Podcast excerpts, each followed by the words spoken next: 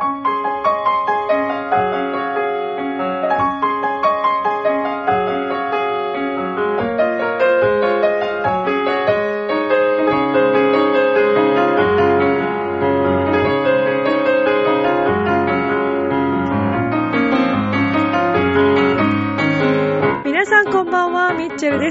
過ごしでしょうか？本日は3月の21日、祝日となりますけれども、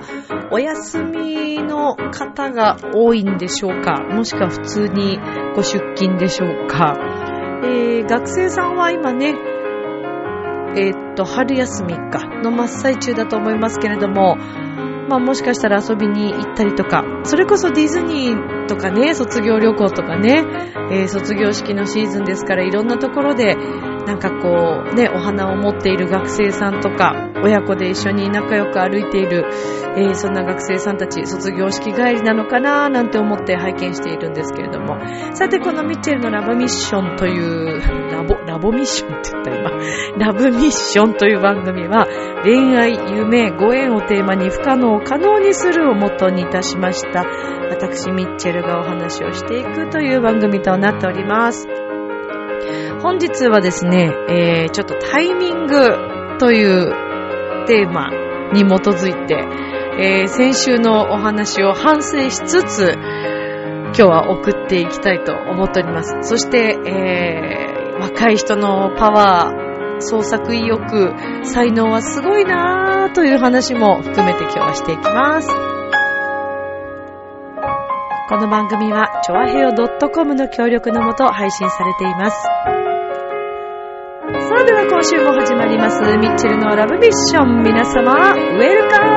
ム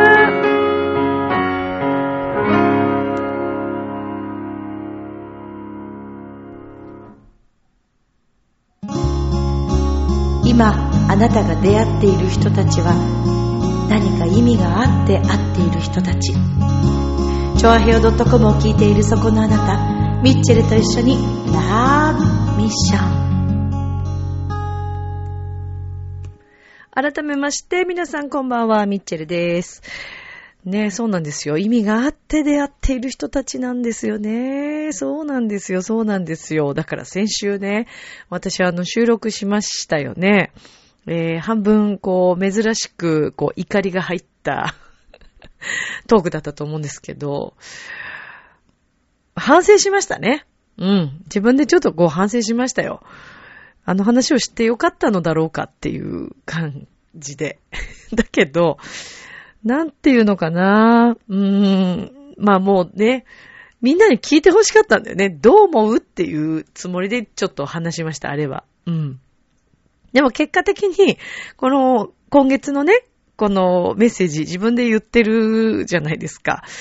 今ね、そう、出会うにはね、意味があってやっぱ出会ってるんでしょうね。だからあれからもいろいろやっぱ考えたんですけど、まあ、あの、結果的にね、こう前をこう通るときに足を踏んじゃうような形になっちゃったっていうことで、あの、わざと踏んだわけではないから、でも結果的に踏むような形になっちゃって、カバンもこう振り乱していくしかないぐらいの、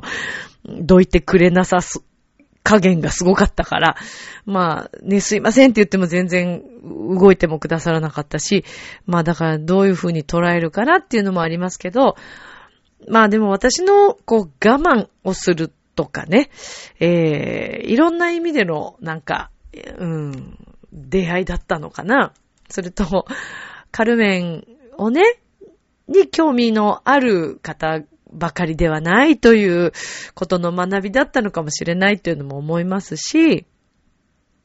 うん、その方はあんまり興味なかったからね。そうですね。だからまあ押し付けちゃいけないんだよなーっていうね。いくらいい作品だといえども、まあストーリーとしてはね、最後にこう刺されて亡くなってしまうという悲劇のストーリーなので、こういったものが嫌いという方ももちろんいらっしゃるわけですから、それをね、無理強いするのはまあ良くないよなという思いだったり、うーん、そうですね。あとはね、最初にあの座席を決めるときに、あのー、右側の、えーっと、座席にするか、通路を挟んで左側の座席にするか、すごい迷ったんですよね。で、最初パッと見たときに、えーっと、最初ね、私ね、左側にしたんですよ。で、あ、こっちって言ったんですけど、あ、でも、うーん、ごめんなさい。やっぱり、あのー右側にしますって言って迷ったんですよね。まあ、私中を見たことがなかったので、自分の勘に任せたんですけど、やっぱりその、最初に言った、そう、最初に言った方に、やっぱりしておくべきだったのかもしれませんね。それはね。うん。迷ってしまったがための、なんか、ねまあわかりません。後付けなのでわからないけれども、まあでもとにかくね、映画は静かに、はい、周りの方の迷惑にならないように見るというのはやっぱりマナーだと思いますし、Facebook で私がつぶやいたところ、結構皆さんあの、いろんなご苦労された方がいらっしゃって、面白かったんですけど、あの、貧乏ゆすりがこう横の人がもう止まらなくて、あまりにもひどくて、で、すごいこう集中してね、やっぱ見られてたらしいんですけど、その映画を、そのご本人が。でもすっごい貧乏ゆすりがひどかったから、手で押さえたっていう話も、言ってて咳込んじゃった。そうっていうのもあったし、あと、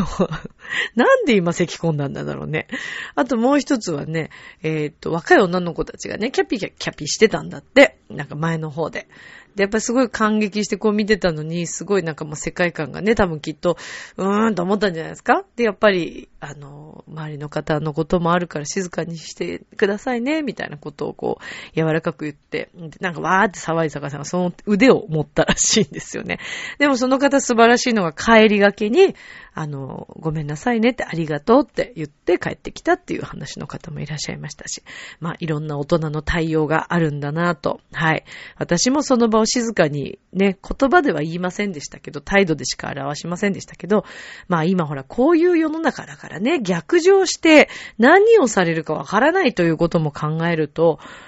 うん、やっぱり喧嘩にならないようにね、あの、伝えていかなくてはいけないのだろうなと思います。だからまあ言葉は発しなくてよかったのかなと、あの場は。まあそう思いたいなと思いますけど。えー、さてさて。私、あの、先日のですね、えっと、あれは3月の15日の金曜日ですね。はい。に、えー、っと、昨年の9月に浦安市文化会館にて行われました、ピュアクラシックコンサートの合同コンサート、えーコラボレーションシリーズということで、えー、幕張総合高等学校のえーシンフォニックオーケストラのね、えー皆さんの、えーコンサートで、まあ、司会をさせて、去年いただいた、あの、させてもらったんですけれども、で、その、えー、マックソーのですね、オケ部の皆さんのコンサートが、えーと、3月の15日と16日にありまして、まあ、これがもう集大成ということで、卒業する3年生のね、方々も、これが、まあ、あの、ラストの、国内でのラストのコンサートになるということなんですけど、今なんとね、このコンサートを終えて、えー、マクソーの学校の高校生の皆さん、なんと海外ヨーロッパツアーに行ってるんですよ。すごくないですか？ヨーロッパツアーですよ。どうですか、これ？ね、海外で演奏しちゃうんですよ。だってそれこそ、あの、マクソーってすごくって、あの、ウィーンのですね、えーウィーンフィルオケありますよね。毎年あの、お正月になると、あのーニューイヤーコンサートありますよね。ラデッキー行進曲、タラレンタラランタラランタンタンタラランタランって手拍子叩くのあるじゃないですか。もうあの、毎年恒例の。あそこの学友協会っていうのがあるんですけど、あそこで演奏してるんですね。すごいでしょ？でももっとすごいのはね、これ絶対もっとね、世の人たち、注目した方がいいですよ。ニュースになるべきことなんですけど、これまであの、このニューイヤーコンサートって、ウィンフィルのニューイヤーコンサートって、合唱が入ったことがなかったらしいんですけど、去年初、まあ合唱が入って、なんとそこに初、日本人の歌い手が、歌手がそこにいたんです。合唱隊で。少ない、そんな多い合唱団じゃないですからね。学友協会のま合唱団でいたんですけど、そしてなんとその方がですね、なんと、浦安市の方なんですよ。すごくないですか？えー私は実は以前に、あの、ピュア、えーホワイトクリスマスコンサートで、あの、ご一緒して、したんですよ。最初の頃、最初だったかなもう本当に初期、初期です。谷かおるちゃんというね、とっても可愛らしい、そう、女性なんですけど、すごいしっかりしてんの。めちゃくちゃしっかりしてんですよ。本当に。知らぬ間に留学をされ、えー、知らぬ間に学友協会の、まあ、合唱団にね、こう入って、そして知らぬ間にウィーンフィル交響楽団と共演するという驚異のラッキーガール。素晴らしくないですか？初ですよ。なんでこれニュースになんないんだろうなと思って謎なんですよね。これ絶対ニュースにすべきことですよ。記念すべき日本人合唱にね、ウィンフィルで出演したっていうことになるんですけど。ねえ、何なんだろう。もうほんともったいない。もうぜ、ぜひ中継し、そういうこととかも中継してほしかった。でもこれからきっと、あの、谷さんは、えー、っと、合唱団をね、もう今日本に帰ってこられて、あの合唱団を持って、えー、指導もこれからされていくので、きっと、きっと必ずあの話題になる方だと思います。素晴らしい。本当に勉強してらっしゃってね。あの、で、その谷ちゃんも、その日来ていて、もうほんと久しぶりに会って、わーってなって、で、いろいろちょっとお話とかしたんですけど、うん、ほんとなんか、あの、有意義な時間を過ごさせてもらいました。えー、もう、マクソーのですね、パワフルな高校生たちの演奏と、それからパフォーマンス、衣装、演出、音響、照明、合唱団も出てたのかな。もう素晴らしいです。本当に。私もうね、なんかそれ見たらね、情けなくなってきちゃって。自分の発想なんて、すんごいちっぽけだなと思って。ほんと情けなかったね。なんか、あのー、マクソのすごいところは、照明音響とかも、その、照明部とか音響部とか衣装部とかね、それからアレンジ部もいたりとかして、みんな分担してるんですよ、生徒さんたちが。で、まあ、式、ね、あの、まもちろん先生たちが振って、で、まあ、顧問の先生たちももちろんいらっしゃるんですけども、基本的にはまあ生徒さんたちがいろいろとこう、考案したりしてね、あの、構成したりしてるわけですよ。もうそれが素晴らしすぎて、でもパワフルすぎて、もう笑うわ泣くわ。何なんだろう、あのコンサートっていうね。まあもう、その去年ご一緒した時のことがあるので、もう想像はできていましたけれども、その本当に半年、9月からでしょ？だから半年ぐらいか。もうさらにね、グレードアップしてて、ダンスとか。もうすごかった。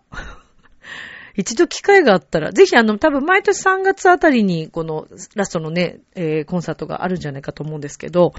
ぜひね、見た方がいいですよ。あ、そうそう、今ここにね、資料が、資料がありますよ。えー、っと、千葉県幕張総合えー、違う違う。千葉、千葉県立幕張総合高等学校シンフォニックオーケストラ部スプリングコンサート2019ということで、はい。私が伺った日、えー、15日はですね、アニソンメドレーもですけれども、えっ、ー、と、ドビュッシーの、えっ、ー、と、月の光とか、あアンダーソンのね、えー、プリンク、プランク、プルンク。これがね、すごいの。もうね、普通に演奏するのはね、みんなやってます。オーケストラのプロの方たちも。これぜひ見てほしい。ここまでやってこんな完璧に演奏するんだっていう、もう度肝抜かれます。で、私は正直ね、まあ、人によってはね、それは学生さんだから毎日練習する時間もあるし、これだけにかけられるからって言うんだけど、プロだったらもっとやるべきですね、きっと。という私の持論。学生だからっていうんじゃないと思います。これもう本当にね、楽しませる天才ですよ、この学校のオーケストラ部。それから、もうびっくりしたのが3部構成になってて、一部でも結構盛りだくさんなのに。あ、でね、しかもね、この日、私15日午前中に、えー、先輩の、あの、桜井誠さんというテノールの方と、それから、えっ、ー、と、斎藤伊吹くんというギタリストの方と、3人で、船橋市の、あの、コンサートがあったんですよ。で、そこで演奏とかさせてもらって、で、あの、私も実はこの曲すごい好きで、あの、アラン・メンケンさん、ディズニーのね、ノートルダムの鐘の中の、えー、っと、僕の願いっていう曲があるんです。で、これも当時私最初、えー、っと、私は基本、英語バージョンの、で、字幕で見るのが、ま、好きなタイプなんですね。音楽的にも。だけど、ノートルダムの鐘の梶本役を石丸幹二さんが日本語版で歌ってて、この僕のね、願いがもう素晴らしくて何度涙をしたことか。で、私 CD も持ってるぐらいすごくこれ好きで、で、まあ、生徒さんとかにもこう歌ってもらったりしてて、そしたら、あの、桜井さんもテノールだからね、この曲を歌うようになられて、で、あの、僕の願いをこう、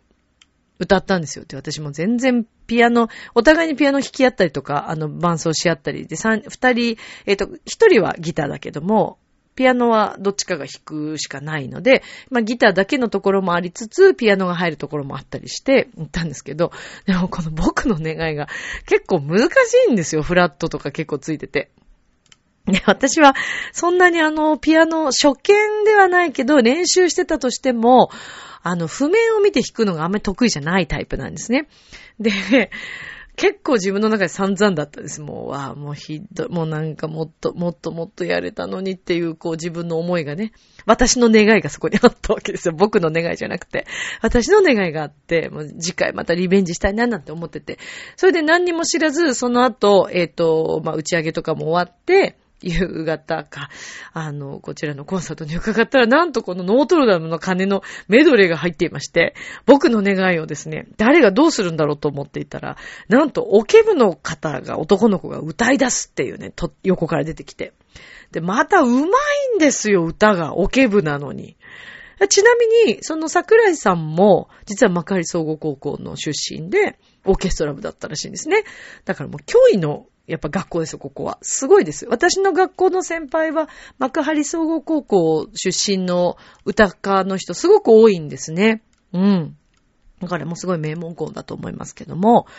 そうでね、その途中でね、男の子が、あの、まあ、歌も上手。で、また別の方がピアノも弾いたりとかしてて、あ、私が弾けなかったそのコードをすんなり弾いてる、みたいな。もうなんか、そういうまず自分の情けなさ っていうのがまず、それもあるし、で、これ一部だけでもすごい。そしたら今度二部、サウンドオブミュージックの、えー、なんていうんですか、あの、ちょっとこうメドレー的な抜粋だね。で、演技も入ってる、踊りも入ってる、演出もすごくある、歌あり、オケあり、演出あり、もうね、なんだこれはっていう、ここまでやるんだっていう感じだったんです。で、私、昔からこの演出はやってみたいなっていう演出があったんですけど、前に、えっ、ー、と、とある中学校の、えっ、ー、と、NHK の、あの、合唱コンクールで優勝してる学校の、金賞取ってる学校の、えっ、ー、と、コンサート定期定期演奏会に行ったことがあるんですけど、その時にもその演出をしてて、ああ、やってるそれそれと思って、すごい良かったんです、その時も。そしたら今度こちらもですね、負けじと全然違う形で、はい。これ全くだから別に関係なくこちらの演出としてやられてたんだと思うんですけど、やっぱ良くて、その演出が。うわ、もうこれ私もいつかやりたいなと思いながら、こう見てたんですね。でもそれでもかなりのかなりの対策仕上げてきてて、もう2部でお腹いっぱいだったんですよ。だけどまだ3部。3部にこの面白い私大好きなアニソンメドレーの、はい、ものがあって、あとね、ソーラン節のね、ファンクバージョン、ソーランファンクっていうのとか、それからワーグナーのね、えー、っと、トリスタンとイゾルデより愛の死という曲。そして、もう最後、来ました、これ。もう本当にありがとうございました。スターウォーズ組曲でございます。はい。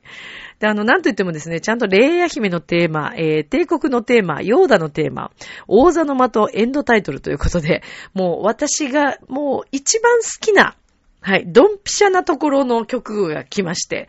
えー、もう、アニソンメドレーはね、もうダンスとかで本当に笑えるんです。もう素晴らしいの。もう笑う、笑ってしまうぐらい素晴らしいんです。これはもう見ないとわからないね。でも、笑いあったら今度最後スターウォーズでも泣くし、私。もう本当にね。あー、すごいと思って。で、これが15日の部の演奏だったんですけど、残念ながら16日にね、カルメンのね、第1組曲、第2組曲が入ってたんですよ。だからすごいそれ聞きたかったんですけど、まあ残念ながらちょっとそうですね。16日の方はもうちょっとチケットも完売されてたってことで、えー、行くことができなかったんですけれどもね、もう本当に素晴らしい。で、まあ、あの、この9月のね、昨年の9月のコンサートを通して、えー、ご一緒させていただいた、そして生徒さんたちをまとめてらっしゃる式の、えー、伊藤拓馬先生と笠井悟先生。もうこの二人のコンビ愛がもう素晴らしくてですね、大好きです、私。もうちょっとファンになっちゃったっていうぐらい。うん。あの、ザイ先生はもうイケメンぶりが半端なくてですね、あの、なんでしょうね。まあ、絵に描いたような指揮者姿。でも実はね、ザイ先生、数学の先生なんですね。で、えー、伊藤拓馬先生は、まあ、指揮者としてこう入ってらっしゃるんですけども、伊藤先生のね、なんかこうね、なんていうのかな、うん、独特な、こう、ロマンチストさと、雄大さと、その指揮を振っている姿が、私すごく素敵だなぁと思って、また、二人、お二人ともね、いい音を引き出すんですよ、生徒さんたちの。でね、この日は結局司会とかも生徒さんたちが行っていて、とにかく何から何まで全部生徒さんなんですよ。でも高校生パワーがすごすぎて、ああ、もう本当にね、プロとか大人とか 言ってられないなっていう。でね、それでもう一つなんですけど、この前あの、ちょっと E テレの夜中の番組をちょっとたまたま見ていって、えーと、ヒャダインさんとかが出てる番組だったんですけどね。で、その時に、あの、高校生の学生さんのシンガーソングライターのことを特集してたんです。で、ちょっと見てたんだけど、で私ツイッターにも書いたんですけど、えー、っと、お一人はですね、バンドなんですけど、何組かいたんだと思うんですけど、私ちょっと全部見れなくって、チラッチラッと見ててすごくこう気になった二組というか、こちらのバンドのグループは、リュックと添い寝ご飯という名前の、はい、方々。男の子二人、女の子二人のグループなんですけども、えー、ボーカルを務めているその彼のですね、歌声があまりにも素晴らしくて、あ、心地いい声だな、なんかずっと聞いてたいなと思うような声と、えー、彼らにしか書けないであろう、あのー、赤裸々な、ものすごく素直な詩と音楽に、あ、すごいなと思ってこう拝見してたんですね。で、その後に確か出てきたと思うんですけど、あ、ごめんなさい、ちょっとおっしゃった、これ。えっとね、もう一人の方がね、ゆきちかさくめんさんという女の子、一人でやってるんですけど、なんとね、携帯電話一つで全部音楽作っちゃうんだって。で、録音も携帯で行っていて、で、もっとすごいの、あの、ジャケットというか、まあ、そのネット上に載せてる曲のジャケットみたいのが、全部自分でコラージュして写真撮ってて、そのセンスの素晴らしさ。あとね、あのー、彼女はですね、ちょっとね、新しい世界観の女の子で、ミステリアスで、歌も聴いててなんか癖になる？うん、なんかすごい惹かれちゃう感じ。み、もっと見てみたいなって思うような方でした。うん、なんかその、話してるシーンとかもこう映ってましたけど、インタビューしてるシーンとか、好きなものとかもちょっと人と全然、あ、そこ、そこ行くみたいな。すごいびっくりしたのがね、あの、メガネが、眼科行った時に、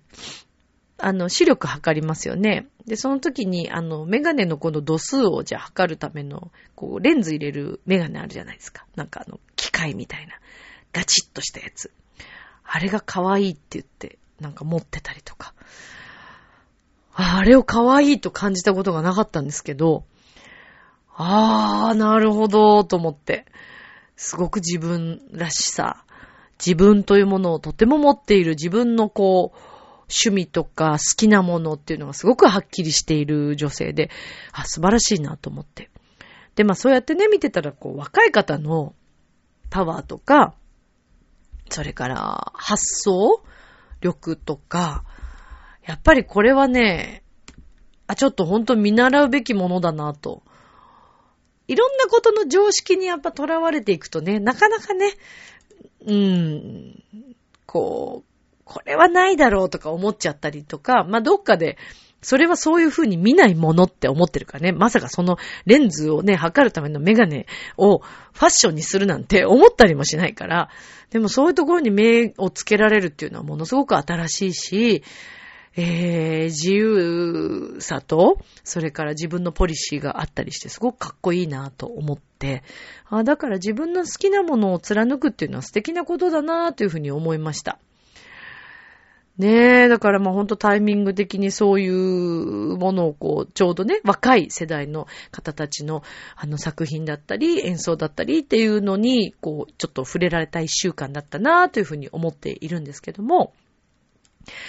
やっぱりなんかそういうね、タイミングってありますよね。だからこれが、まあ、あの先週のカルメンの後にそれをまた感じたりなんかして、ああ、だから若いね、世代の方、若い子は、最近の若い子は、とか言って言う方もいるし、私もちょっと思ってしまう時もあるんですけど、でもそれはね、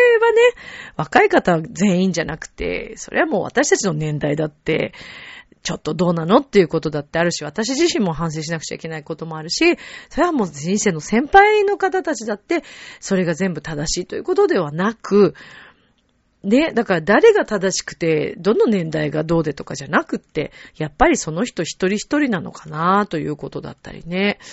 うん、というなんかそのタイミングで、まあこうやってこの一週間たまたま若い方のものをね見ることができて、すごくいろんなことを吸収してまた感じて自分も何かやってみたいなというふうに思えた一週間だったかなというふうに思いますね。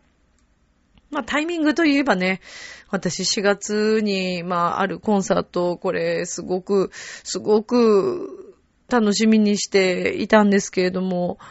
なんと、いろんな事情でいろんなことが被ってしまいまして、いろんなことというか、ねいや、でもこれってやっぱりタイミングなんだね。仕方ないね。でも今年1年はね、こういったやっぱり、あの、私、養成所にも通いますから、うん。まあ、何と被ったかって、入学式と被っちゃったんですよね、養成所の。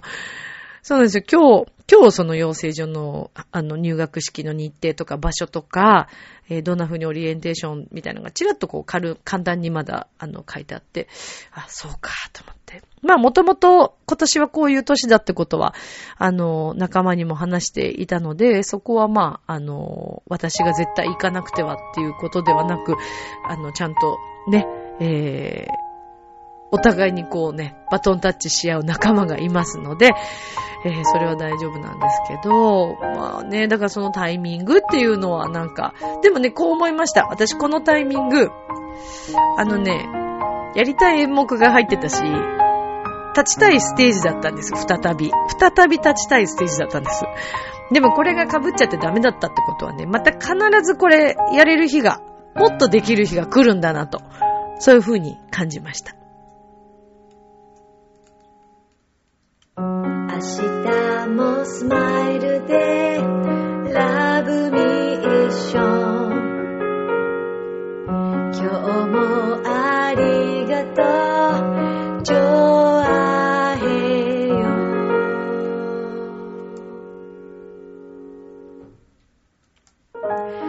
はいエンディングです。さあね、タイミングっていうのは本当にあの、面白いもんで、えー、この若い世代のパワーとか、えー、発想とかアイデアとかいろんなものをこう見れた一週間っていうのも何か意味があったタイミングだったのかなと思います。そして私がこうやって、えー、どちらかを選ばなくてはいけないというのもこれも一つのタイミングで、でもこれをね、どういう風に捉えていくかっていう、まあとにかく全て悪い方向にはいかないということはもう確かですから、はい、あの、今年1年間はしっかり頑張って卒業できるように、え、頑張りたいなというふうに思ってますので、まあ、何よりもね、仕事との両立がちょっと不安なところもありますけれども、ちょあへよともども、あの、精一杯一年間過ごしていきたいと思っています。ではでは、今宵も良い夢を、明日も楽しい一日を。ありがとう、またねバイバーイ